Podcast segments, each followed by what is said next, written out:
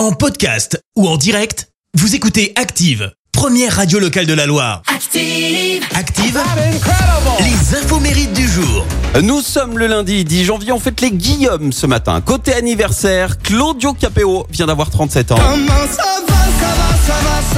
Lui qui joue de l'accordéon, il en a fait l'instrument de son succès. Ancien menuisier et machiniste, il a décidé de tout plaquer en 2011, de se lancer dans la musique. Alors les débuts sont très très difficiles.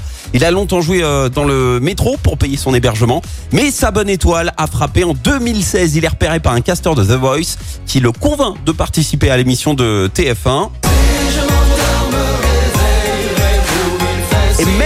S'il n'a pas gagné, eh bien cette mise en lumière lui a permis de connaître immédiatement le succès avec ce titre. On s'en souvient, hein, un homme debout.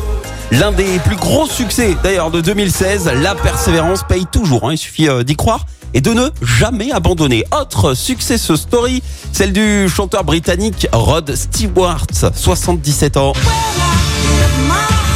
Avec euh, pratiquement 100 millions d'albums vendus, c'est l'un des artistes ayant vendu le plus de disques. Personnalité incontournable hein, du rock euh, britannique. En 2016, il a été anobli par la reine Elisabeth II en raison des services rendus en musique et pour euh, des œuvres de charité. Et alors avant la musique, il a galéré. Déjà, il a tenté une carrière de footballeur pro, mais son entraîneur le confine sur le banc de- des remplaçants. Il plaque tout et là, il part en Europe pour vivre carrément comme un vagabond. Alors ça commence en France, où là, il se retrouve à faire la manche sur la plage de Saint-Tropez, puis Rome et fin du road trip en Espagne, où il se fait carrément emprisonner pour vagabondage. Il est expulsé vers la Grande-Bretagne. Son père, pas content, le recadre direct. Et Rod se reprend en main et décide de se lancer dans la musique. Il commence à jouer euh, un peu de blues, de l'harmonica sur le quai du métro londonien.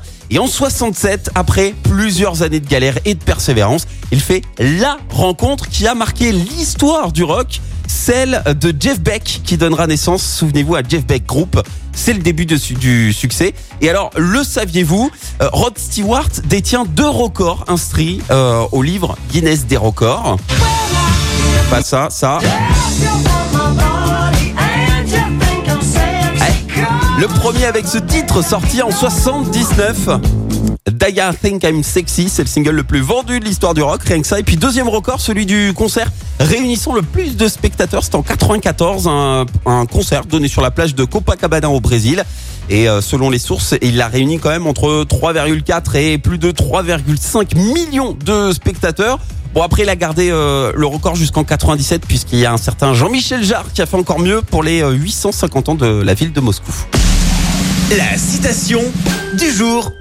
Allez, ce matin, je vous ai choisi la citation de l'humoriste et écrivain anglais Ivy Lucas. Écoutez. Les gens qui sont en retard sont de bien meilleure humeur que ceux qui ont dû les attendre. Merci. Vous avez écouté Active Radio, la première radio locale de la Loire. Active.